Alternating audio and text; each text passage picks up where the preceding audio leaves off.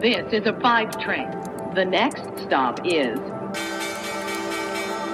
Wall Street. Hallo aus New York nach Deutschland. Hier ist Sophie Schimanski mit Wall Street Daily, dem unabhängigen Podcast für Investoren. Schön, dass ihr wieder mit dabei seid. Wir schauen zusammen, sich die Märkte gerade entwickeln und äh, was bei mir in New York heute für Trader, Investoren, Analysten und äh, Unternehmen relevant wird. Für uns hat der Mittwoch ja gerade erst begonnen. Und ein Blick auf den frühen Handelsmorgen zeigt äh, die Unentschlossenheit oder eben die Ruhe vor dem Sturm, die wir eigentlich die ganzen letzten Tage schon gesehen haben. Ich habe es euch schon gesagt. Eine so ereignisreiche Woche, da kommt der Zeitpunkt, ein- oder auszusteigen, einfach vielleicht noch.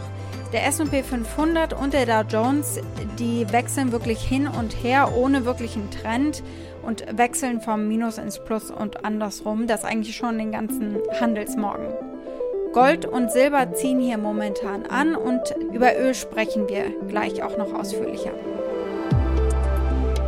Das Öl brennt. Beide Öle, Brent, das europäische und WTI, das amerikanische, die laufen jedenfalls wie geschmiert. Die Ölpreise ziehen weiter an. Als Grund sehen Händler die Entwicklung der Rohölreserven in den USA. Am Abend gibt es dann auch noch einen sehr, sehr wichtigen Datensatz aus den Vereinigten Staaten von Amerika, das Beige Book nämlich. Was habe ich heute konkret für euch im Angebot? Die Anleger warten auf den Konjunkturbericht der Notenbank. Wir schauen auf die US-Rohölvorräte und dementsprechend den Ölpreis. Da gab es eben erst aktuelle Zahlen der Energieagentur. Wir gucken auf einen Apple-Zulieferer, das sehr umstrittene Foxconn. Und die tun sich zusammen mit einem Autobauer und äh, machen dem Hauptkunden Apple damit ordentlich Konkurrenz. Außerdem die US-Amerikaner waren im Shoppingwahn über Weihnachten, zumindest meldet das der Einzelhändler Target heute. Und ein deutscher Autohändler will an die Börse in Frankfurt.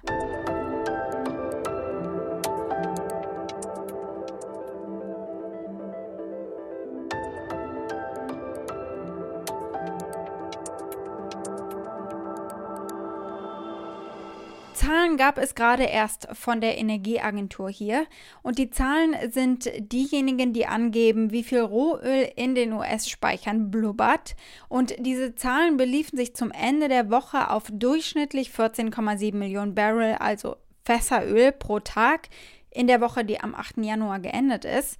Das waren mehr Fässer pro Tag als der Durchschnitt der Vorwoche, also die Bestände sind leicht angewachsen. Die Ölpreisreaktion bislang erfällt zum Zeitpunkt meiner Aufnahme und das entspricht eben auch diesem wachsenden äh, Bestand in den Rohölspeichern. Die Rohölpreise für die Marken Brent und der WTI sind jetzt auf dem Weg zum Einjahreshoch. Trotzdem eben, da die Anleger sich insgesamt auf Wirtschaftshilfen einstellen und die kurbeln eben im Zweifel Konsum und auch Produktion an und äh, die Ölnachfrage am Ende. Die angekündigten Drosselungen der Ölproduktion seitens Saudi-Arabien in Februar und im März helfen dabei, den Preis zu stabilisieren. Da haben die Saudis also äh, ihr Ziel erreicht. Die US-amerikanische Energieagentur, von der es eben gerade Zahlen gab, die hat äh, den Durchschnittspreis angehoben, den sie für den Ölpreis eben erwartet.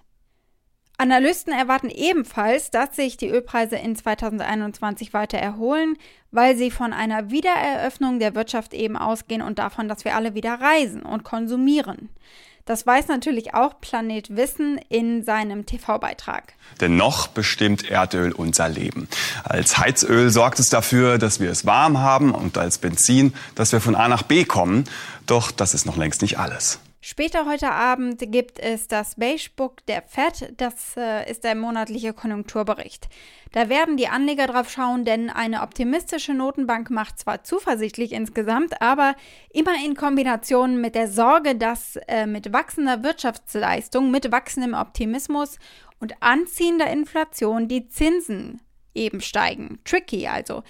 Davor müssen sich Anleger aber dieses Jahr meiner Meinung nach keine Sorgen machen. Davon gehe ich aus und äh, viele Strategen ebenso. Dazu ist hier alles äh, zu wackelig momentan noch. Aber morgen wissen wir eben mehr.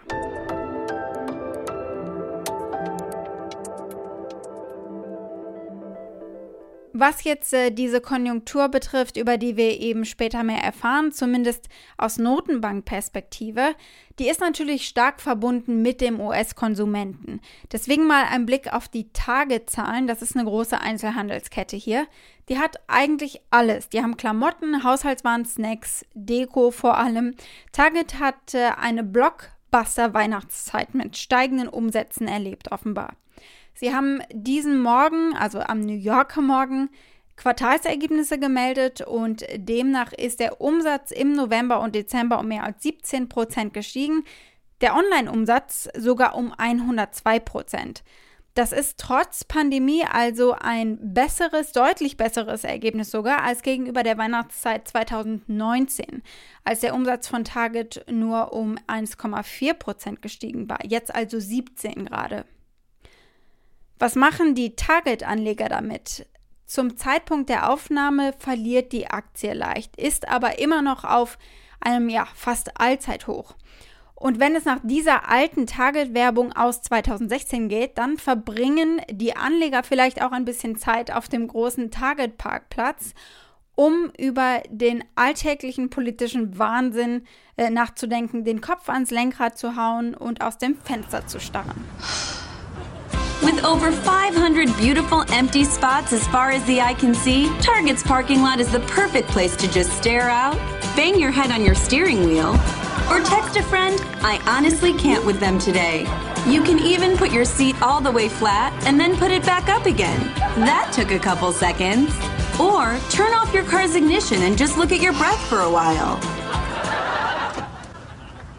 Schauen wir auf eine neue Partnerschaft in der Autoindustrie als nächstes. Der langjährige Apple-Zulieferer Foxconn und der chinesische Autobauer Geely tun sich zusammen im Zeichen der Elektromobilität.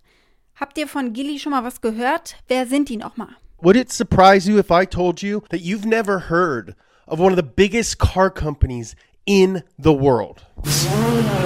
I'm talking about Geely.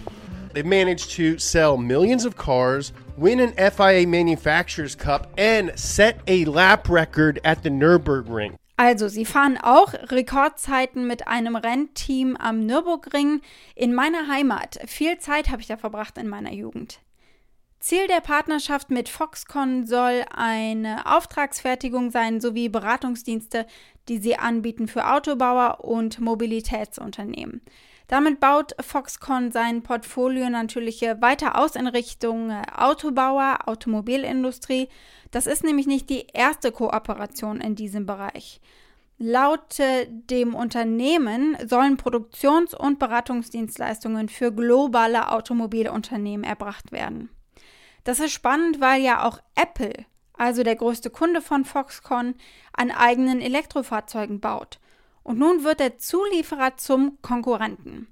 Für Foxconn-Anleger natürlich super spannend, weil eben Wachstumspotenzial. Ein kurzer Blick auf äh, die Foxconn-Aktie. Die legt deutlich zu mit äh, etwa 7 bis 8 Prozent. Und weil wir schon über Apple sprechen, habe ich hier nochmal weitere News. Der Apple CEO Tim Cook hat Stellung bezogen in einem Interview auf dem TV-Sender CBS zu der Attacke aufs Kapitol letzte Woche. Gefragt, ob Trump Verantwortung übernehmen solle, sagt Cook, niemand stehe über dem Gesetz, die Verantwortlichen müssten zur Rechenschaft gezogen werden. I think no one is above the law. I mean, that's a great thing about our country. We're a rule of law country. I, I think everyone that had a part in it needs to be held accountable. I don't think we should let it go. Die Apple-Aktie ist recht unberührt und äh, maximal äh, ganz leicht ansteigend. Es gab heute aber auch ein frisches Preisziel. Das kann damit natürlich auch zu tun haben von der Investmentbank Wells Fargo. Die haben ihr Preisziel angehoben auf 155 Dollar pro Aktie von 140. Und damit gucken wir auf eine andere Aktie. Wir gucken auf ein deutsches Unternehmen, das erst plant, Aktien auszugeben, nämlich an der Frankfurter Börse. Und das ist meine Aktie des Tages, der Autohändler Auto One. Die verkaufen zum Beispiel Gebrauchtfahrzeuge für Privatpersonen und regeln eben die Vermittlung und äh, die Bezahlung. Im ersten Quartal wollen sie beim Börsengang rund eine Milliarde Euro einnehmen. Unterstützer übrigens ist auch die bekannte japanische Softbank Group. Softbank ist auch in Uber investiert, in DoorDash, also der deutsche Autohändler ist in guter Gesellschaft. Nach dem Börsengang wird das Unternehmen etwa 6 Milliarden Euro wert sein, wenn das alles so klappt. Sie sind jetzt schon eines der wertvollsten Start-ups in Deutschland. Das Berliner Unternehmen wurde in 2012 gegründet und sie sind in 30 europäischen Märkten tätig. Hier hört ihr einen der beiden Gründer bei einem Interview mit dem Axel Springer CEO Matthias Döpfner darüber, was Investoren an Auto One bislang begeistert hat, ihr neuer Ansatz nämlich für den Autohandel. Diese Due Diligence Reports der ersten äh, Venture Capital Investoren war so, die kommen nicht aus der Autoindustrie, aber das ist deren Vorteil. Ja. ja. die wissen nicht, dass Folgendes nicht geht, ABCDE und deswegen geht's. Wall Street. Damit war es das für heute mit Wall Street Daily. Danke fürs Zuhören. Schreibt mir gerne, was euch interessiert, auf welche Unternehmen oder welche Aktien ich mal genauer schauen soll. Meldet mir und schickt es einfach als Sprachnotiz auch gerne an wall-street-daily at mediapioneer.com. Sprachnotizen sind bei Podcasts natürlich besonders super. Also ich freue mich. Und damit wünsche ich euch einen schönen Abend in Deutschland und hoffe, ihr seid morgen wieder mit dabei. Eure Sophie.